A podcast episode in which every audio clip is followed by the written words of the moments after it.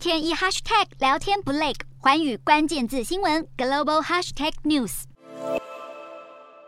各国领袖对于裴洛西访台陆续有所表态。德国外交部长贝尔伯克近日出席联合国大会，对于区域紧张局势感到忧心。德国舆论高度关注裴洛西访台，甚至有执政党议员警告，若中国借机攻打台湾，会为德国经济带来灾难性后果。而积极发展与台湾关系的立陶宛也有外交部长形容，佩洛西将台湾的大门敞开许多，相信其他捍卫自由民主的人士很快就能走过这道大门。正在交战中的乌克兰，则是有国会议员发文声明，台湾必须捍卫自己，避免被中国袭击。而敌对的俄罗斯，则是在二号指控美国挑衅。至于临近台湾的菲律宾，表示正在密切关注事态发展，强调美中双方应该持续沟通，避免紧张局势再升级。而南韩外交部也在二号声明台海稳定的重要性。